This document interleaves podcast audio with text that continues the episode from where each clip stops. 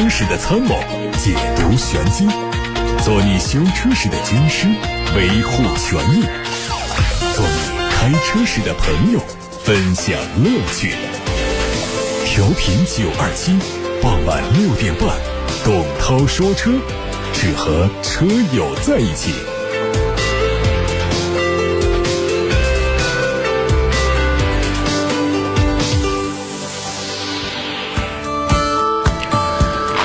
各位晚上好，我是董涛，欢迎在六点半到七点半听我说车。各位关于选车用车的问题，可以发到直播间来，特别是三幺五快到了，大家关于汽车消费维权方面的新闻线索，欢迎联系我们。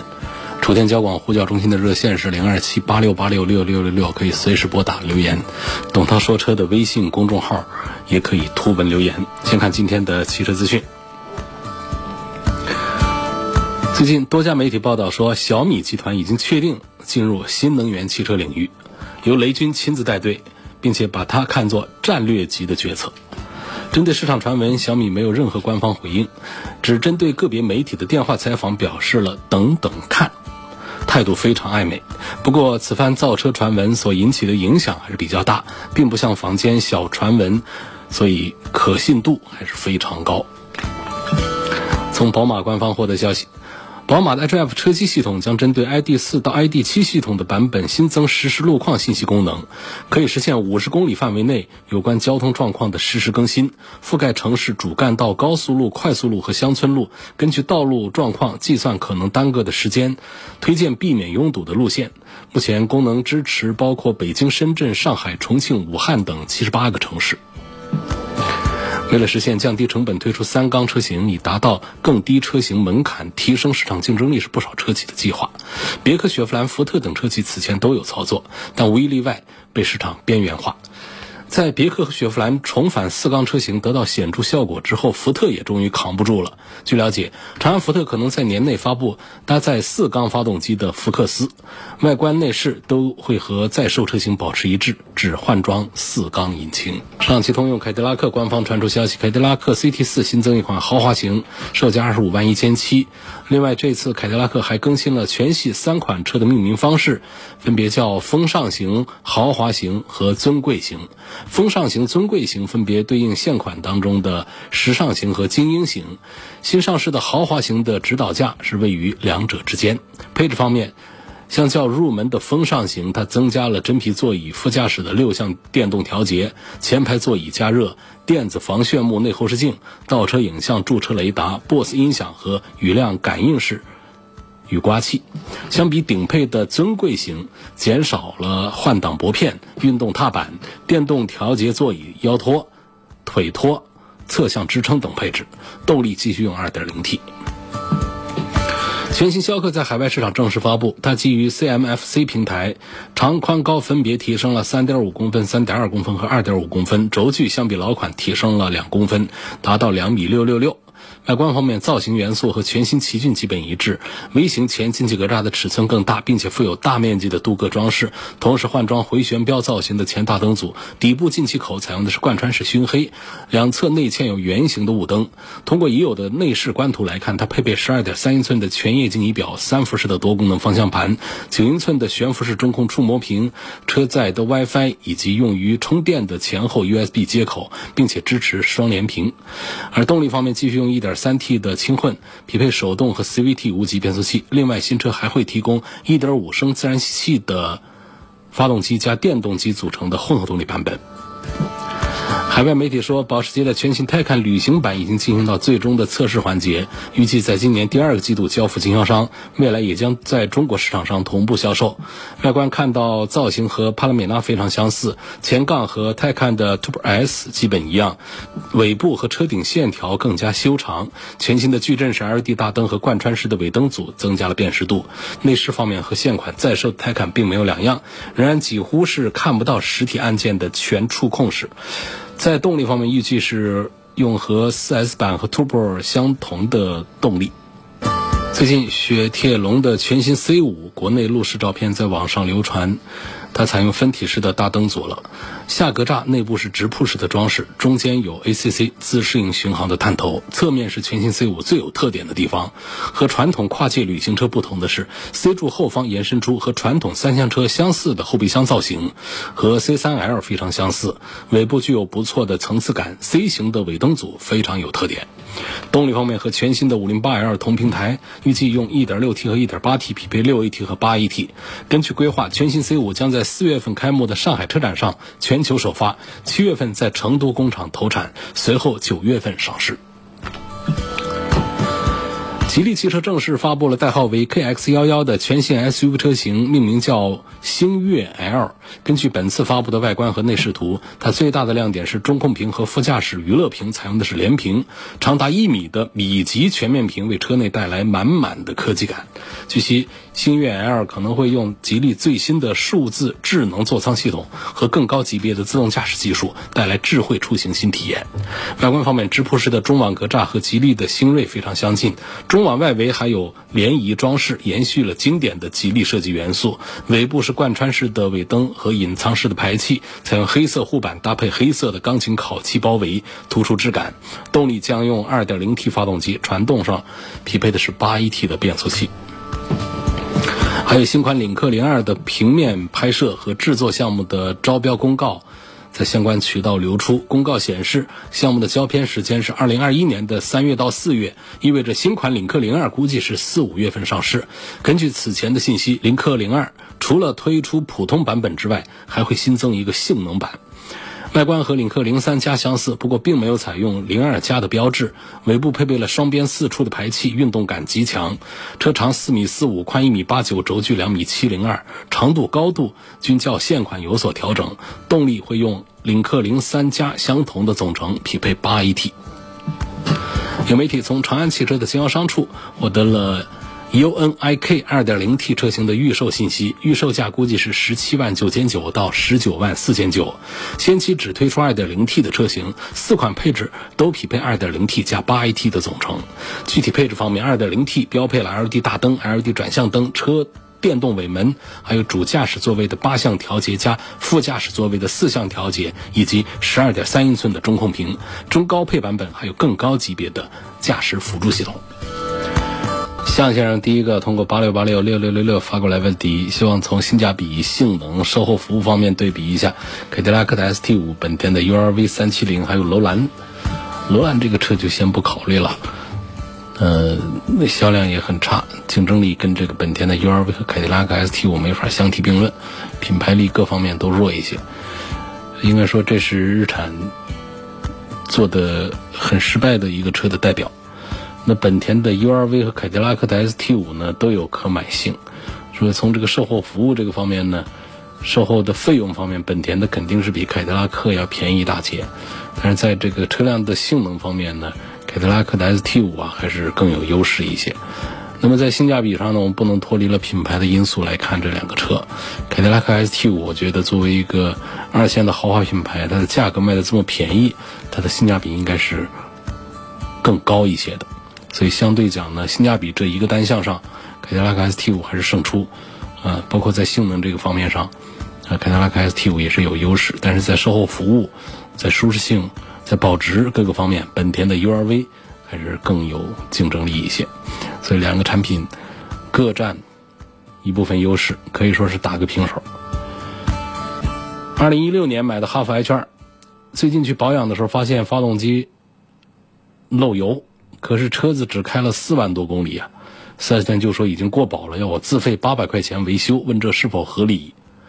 说这个质保期啊，它有两个指数，先到为准，一个是时间三年，一个是里程数五万公里或者是六万公里的，所以这不是说我的车只跑了四万多公里还没到五万公里呢，我的质保周期就没到，不是的，你的买车时间是二零一六年。你到现在已经过去了四年多，所以时间上过了，那么质保期也过了，时间和公里数是先到为准。说这个车我才开了一年功夫，但是我已经跑到了六万公里、七万公里，那么你的质保期也过了。说这个车我才跑了五千公里，但是这个车龄已经超过了三年，这个车的质保期也过了。所以是先到为准。那么胡先生遇到这个问题，四 S 店说你车过保了要自费维修是没有问题的。高先生说，我每年自驾游大概跑一万多公里，新款的领克零一和本田 CRV，买哪一款比较好？有没有必要买四驱的？我是买领克零一的四驱好，还是买本田 CRV 的四驱好？本田 CRV 的混动，不管是低速行驶还是高速行驶，是不是同样省油？首先说这个省油的问题，这样的混合动力车一般都是在起步阶段用电，到正常行驶，尤其是在高速巡航的时候，常见的都是用油，所以在高速当中啊，这种混合动力车都不省油、不省电的。只有在低速的时候才更有效果，这是关于这个混合动力车的一个省油的回答。关于领克零一和本田 CR-V 两款，选谁比较好？每年自驾游大概一万多公里，这个事儿我觉得基本可以忽略。它对于我们选哪个车啊，没有多少决定性的价值。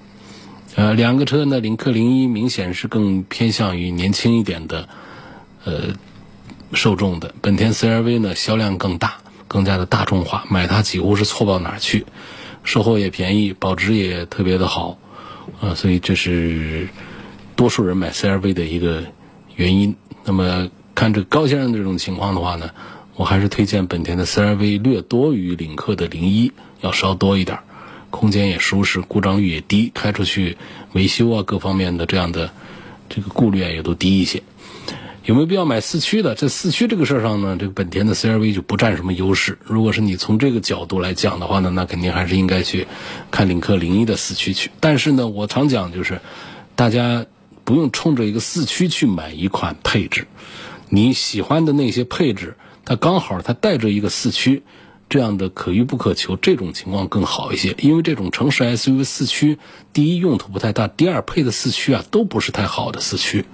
所以呢，也没有必要，尤其是在南方地区用车，就没有必要去刻意的去追求一个四驱。如果我们再讲究性价比的话啊，我们说不讲究性价比的都挑它的顶配去，这肯定是错不了。不讲性价比嘛，有有这些配置总比没有要强。启辰 D 六零这样的车是不是新手买着练手？当然是适合的。启辰的 D 六零呢？它跟轩逸最大的区别就在于品牌上不一样，呃，价格上要便宜多了，呃，只要几万块钱，这样的车呢，开着也不心疼。那比方说蹭一下、刮一下，几万块钱的车就是给大家新手买着练手。但实际上，新手买着练手最合适的还是干脆去买个二手车。这种车在你在卖的时候啊，它的折损。它的贬值是最少的，是最划算的。你就算是买个启辰的 D 六零，只花了几万块钱，可是你要在卖的时候，它的折损也是比较厉害的。毕竟呢，启辰的车并不保值。第二呢，毕竟是从新车变成二手车，这个过程的损耗啊，都是由原车主第一任车主来承担的。从第二任开始再卖车的时候，这个损失，从购置税的损损失，从头一年的这种，呃，巨额的这种贬值来讲。都是在第一任车主上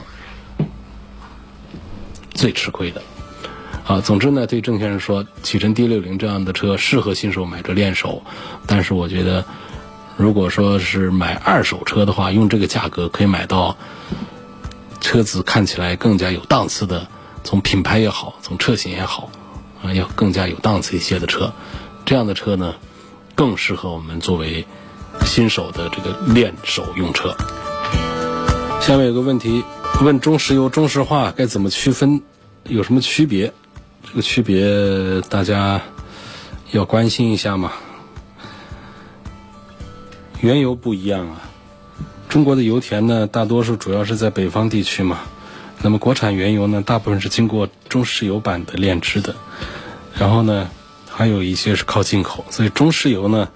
大部分是国产油，那中石化的原油呢？大部分是进口，少部分是呃国产，这是他们在原油上的很大的一个区别。第二呢，是石油的密度不一样。从油品的密度上讲呢，中石油的密度要就低一点，中石化的密度，用油品的密度要略高一点。所以说这个。价格上呢，这中石化的呢，稍微高一点吧。销售的区域，呃，很多人都知道这一点。在北方地区呢，中石油多；在南方地区啊，中石化扎根最深。所以一南一北，划地而治。这是中石油和中石化，我对他们的理解。这广播啊，声音的特点说一遍，大家不一定听清楚了。到底中石油、中石化怎么分的？那第一点还是比较重要的，原油不一样。呃，中石油多数用国产原油，中石化多数用进口原油。锻造轮毂和铸造轮毂它怎么区分？这区分可就大了啊！工艺上的、成本上的都是很大的区别。工艺上，在模具的选择上，铸造式的它用的用的是砂模，呃，锻造呢用的是钢模。那铸造式的轮圈呢是自然冷却再机械加工，包括去毛边呐、修外观、抛光啊。锻造呢它是冲压的方法成型，再进行机械加工。那么铸造的技术呢，也决定着它的性能。从性能上来看的话呢，锻造强这个轮毂啊，它的强度更高一些，呃，重量也更轻一些。我们可以敲击它，用金属来敲击轮毂。锻造的轮毂，它发出的回声是清脆悦耳的，啊，所以它的密度各方面、强度各方面要强一些。铸造的轮毂呢，它的回声是沉闷的、低沉的。所以很多朋友为什么车子买回来之后呢，就想改造，去换锻造轮毂，贵一点是贵一点，它有很多的优点在身上。首先是个性化的造型，呃，可以有很大的选择的空间。第二个就是轻量化的性能，就像穿的鞋一样的，鞋子轻，那跑步自然就轻松，动力响应敏捷，加速性能啊就更表现好一点。强度高也是它的一个点，啊，真正的这万吨高压，分子结构紧密，就造就了安全性能更好的轮毂。那么刚才说到它轻量化，轻量化还有一个节油的优势，每个轮子减个几公斤，整车就减了几十上百公斤，所以低碳节油，这是实打实的。包括它可以降低发动机的负荷，延长发动机的寿命。行驶的平顺性好，舒适度高，这从哪儿来呀？不都那么硬邦邦的吗？讲个真圆度，真圆度高的，它的行驶平顺性就好，它的舒适性就高。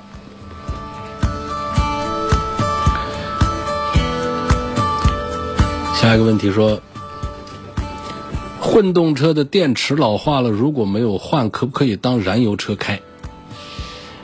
这个还要分是什么样的混动车。如果说混动汽车的电池只是衰减的话呢，它可以继续用；如果它已经老到不能启动发动机的程度，那就要看它是哪一种混合动力车了。如果是增程式的或者说串联式的，那发动机只为电池和电机提供电能，不直接驱动车轮的，呃，所以呢，那就无论如何都不能启动。如果是插电式的并联。啊，就是双模的形式，电机和内燃机呢，它可以分开驱动是没问题的。啊，如果说是丰田的混合动力车，它就不能用作燃料车。像丰田的普锐斯为代表的这样的混合动力车，包括通用也都采用所谓的这种以 CVT 的动力管理和分配机制。呃，名义上有一些区别，每一家厂家的这个细节不一样而已。这个 eCVT 呢，它并不是一个传统的变速箱，它是由呃很多的控制附件、电磁离合器。来一起发挥作用的。如果说是混合动力车的电池坏了，完全没电，那么这些电力它就不能驱动呃电机机构，那么 eCVT 呢它就不能正常工作，那么汽车自然就不能正常的往前行驶啊。所以呃混合动力驱动呢，如果没有单独的气动马达和这个电池，那生成器呢通常是设计成集成的形式，一旦没电池，那就不能正常启动，就没法开车了。懂他说车的微信公众号后台发过来的问题，有网友问特斯拉的 Model Y 还有未来的 ES 六这两个车应该怎么选？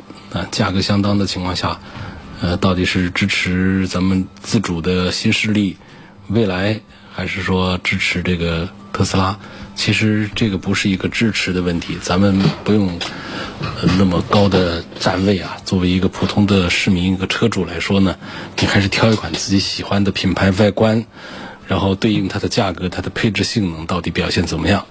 啊，性价比方面来说一说就比较好，不用谈到是谁，谁值得支持。这真有谁是为了支持一个谁，然后买一款自己并不喜欢的车吗？我想这样的人应该是非常非常少。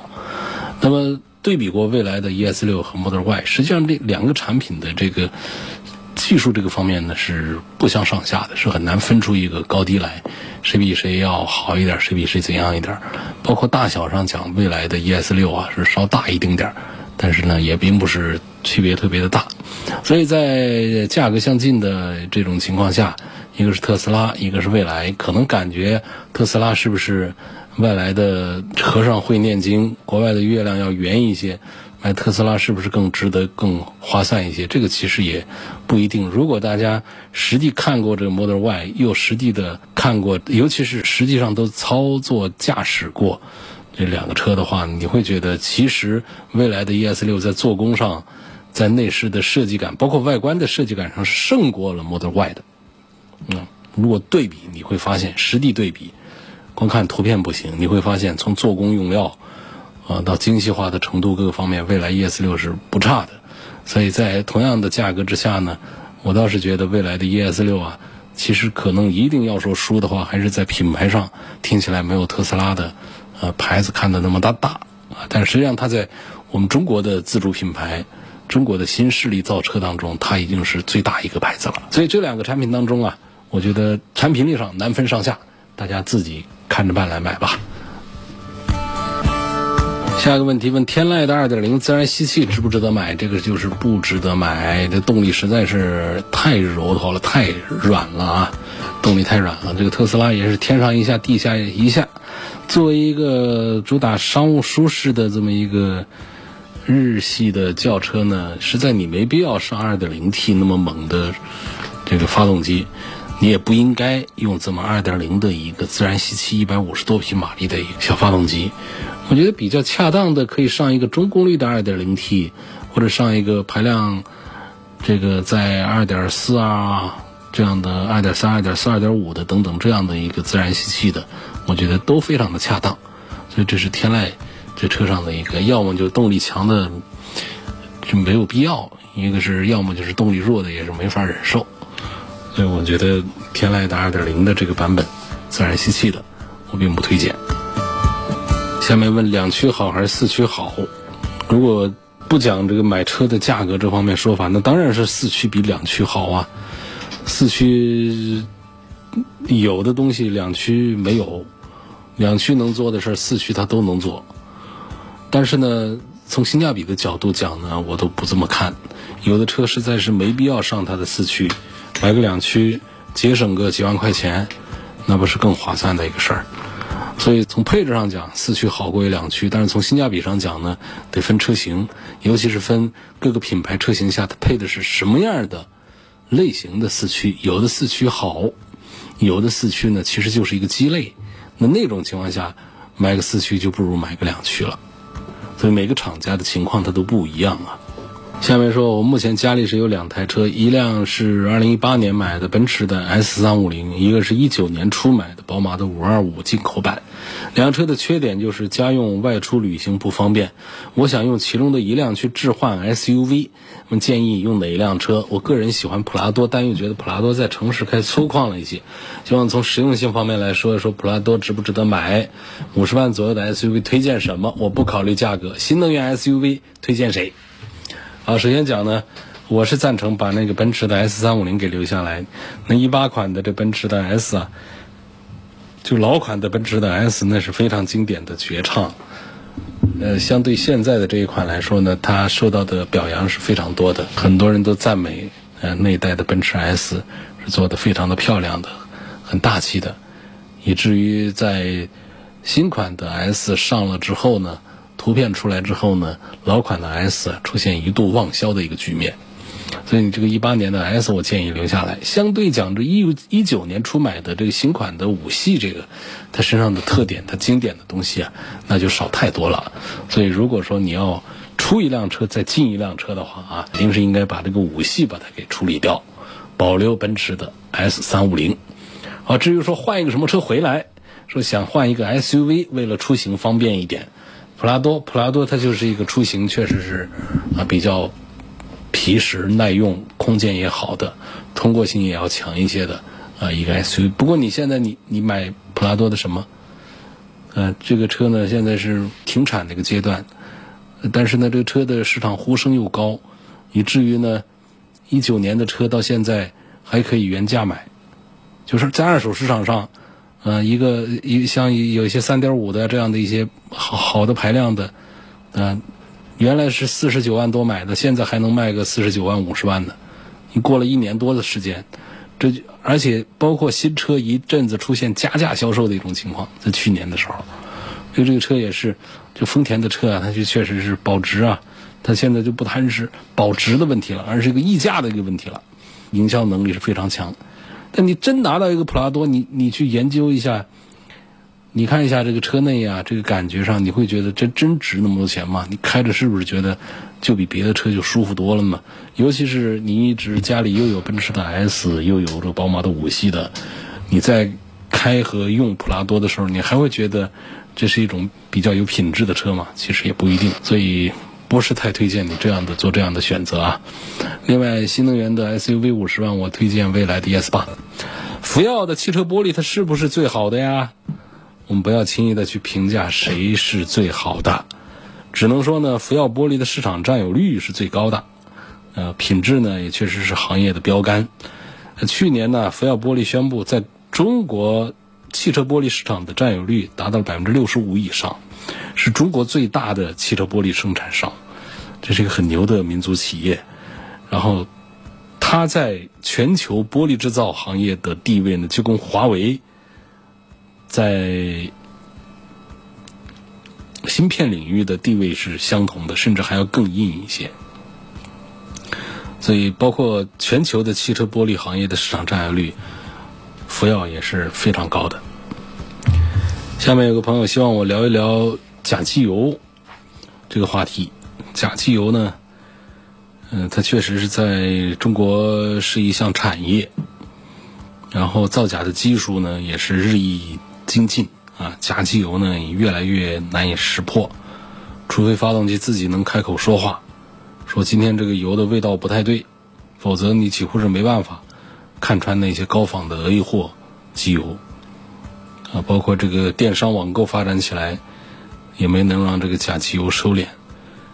屡禁不止，甚至是正规渠道，堂而皇之也卖假油。那么假机油的售卖、制造、售卖的核心动力当然是暴利。一个简单的作坊，几台肮脏的机器，就可能造出价值百万、千万甚至上亿的产品，很赚钱。但它到底有多赚钱，我们也说不清楚，也没人能把它说得清楚。机油的。产品的话呢，它是包括三个部分，第一个呢就是基础油，二个呢是添加剂，三个呢是包装。它一罐假机油能赚多少呢？取决于这三块的成本能降到多少。从生产的过程看，造这个机油啊，它不难，但是呢，造好机油就很难。于是这就给造假者很大的空间。我并不是给你造的是不能用的油啊。我造出来的都是机油，所以这个不难办，对造假者来说，只是说我并不是造好机油。那么这个基础油，它是机油的底料，通常我们说它就是什么矿物油啊这样的。首先要有好的基础油，机油企业很多。但多数都不具备基础油的生产能力。基础油呢，它是石油工业的衍生品，一般是从原油里面提炼出来，或者从天然气合成。除了美加壳、长城、昆仑这些企业本身是石油巨头，多数的企业它都得靠采购。我们中国是基础油的进口大国，每年基础油的进口量是出口量的多少倍？嗯，从国内采购呢，这个价格上呢？区别也都比较大。那么一些造假者为了进一步的降低成本，就会选择废油回收、走私油这样的一些来路不明的渠道。嗯，据说啊，这个用废机油来炼机油、提炼机油，一吨底料的成本只有几百块钱，那你想它，我们一桶油就卖几百块钱，它一吨底料，它才几百块钱，可见它利润大不大？在这样的利润之下，才会有很多人想造假机油啊。另外一个，除了基础油之外，就还有一个是添加剂啊。添加剂它是机油的调料，添加剂的含量啊，根据不同的厂家、不同的标号，它的含量不同。那起码得是百分之几、百分之十几，甚至百分之二十几。基础油它决定的是这个机油的粘度啊。这个低温流动性啊等等物理性能，添加剂呢，它就赋予它更多的特殊的功能，清洁功能啊、抗氧化功能啊等等。所以这个添加剂啊，它往往是好机油的一个偏方、一个秘方。一款机油当中可能用到的添加剂很多，估计十几种是有以上，嗯。但是多数企业它不具备添加剂的生产能力，它都得靠买，就相当于说这个添加剂是机油的芯片。涉及到分子层面的物质合成，嗯，所以它的技术难度是很高的。目前呢，主要的还是全球市场份额百分之八十多的呢，还是几大巨头，啊，我们国内的这方面呢做的是比较少，呃，有一些厂家也具备这个生产添加剂的能力，但多是单剂为主，关键技术啊还是没办法突破的。所以根据这个配方不同呢，高端油和低端油。那么这中间添加剂的成本可能相差几十块钱，添加剂的采购价格一般是以万为单位，每吨多少万元？那为了省钱，假机油就可能是少添或者说不添添加剂。所以，呃，第三个呢就是包装。对于假机油的话呢，这包装成本呢可能是比油还高一些，因为包装是容易一眼识别的呀。那现在美加壳的不断的在提升它包装上的防伪的水平，给造假者制造更高的成本。所以说，其实呢，主要是包装的成本多一些。这就是差不多啊，对于这个假机油的基础油、添加剂和包装这三个方面的这个认识。可能有一个数字呢，说出来挺吓人的，因为前面曾经有媒体报道过，后来我也找这个呃汽修行业的。这个专家们呢也了解过一一些数字，这个数字呢不代表媒体发布啊，因为这个责任负不起。我只是说转述一下啊，也不代表我个人就认可。说目前市面上流通的美加壳，很可能超过一半以上都是假货啊，甚至有一些官方授权的经销商也是真货假货混着卖，听的是不是挺可怕的？嗯，那么这一类的观点认为呢，就是因为正品油的渠道利润不高，所以真货假货掺着卖才是机油经销商的财富密码。正规渠道确实是存在流入假货的风险，但是它的规模和比例没有办法评估。这就是关于这假机油。下一个问题说。奥迪 Q 五 L 这款车的2020款的40 TFSI 荣享时尚型和2020款的45 TFSI 尊享时尚型，买哪一款性价比高？就是高低功率的一个问题了，是吧？这两个配置之间呢，隔的价格呢还是不少的，隔了三四万块钱。但是我觉得呢，我还是赞成45多一些。其他的一些配置上的，像全液晶仪表啊这样的，其实并不在乎啊，没多大意思。但是呢，确实在高低功率的发动机上带来的提速的感觉啊，我实实际试驾，我感觉区别是挺大的，还是该买一个动力稍好一点的，啊，这个两三万块钱的价格是该出的，买它的高功率的最低配，就是四五 TFSI 的尊享时尚型，我觉得它的性价比要比这个四零 TFSI 要高一点，啊，抛开那些。配置上的东西不说，就单这个动力这一项上，我觉得应该是多花这个钱的。其他那些配置呢，是可有可无。但是呢，你要真去买的话呢，本身还不是得花钱。所以从这个角度讲呢，它也是性价比的一个构成的因素，包括它的三六零全景影像，这东西对于很多人开车来说，其实是实用性还是不错的。今天就说到这儿，感谢各位收听和参与晚上六点半到七点半钟直播的董涛说车，每天晚上都有。收听节目的同时，可以提出选车用车的问题。三幺五马上就到了，各位最近一段时间留心一下，你在汽车消费的领域遇到的不公平的事儿、糟心的事儿，在三月份我们好帮着解决。所以各位最近一段时间留意一下自己和身边的朋友的汽车消费方面的维权的新闻线索，记得随时发送给我们。不一定在节目直播的时段，你可以在任何时间。通过董涛说车的微信公众号的后台留言，也可以通过楚天交广呼叫中心的热线电话，任何时候打他零二七八六八六六六六六，把你的情况跟作息员简单一说，就会有记者反过来跟你联系，了解详细的情况。今天就到这儿，明天六点半钟我们再会。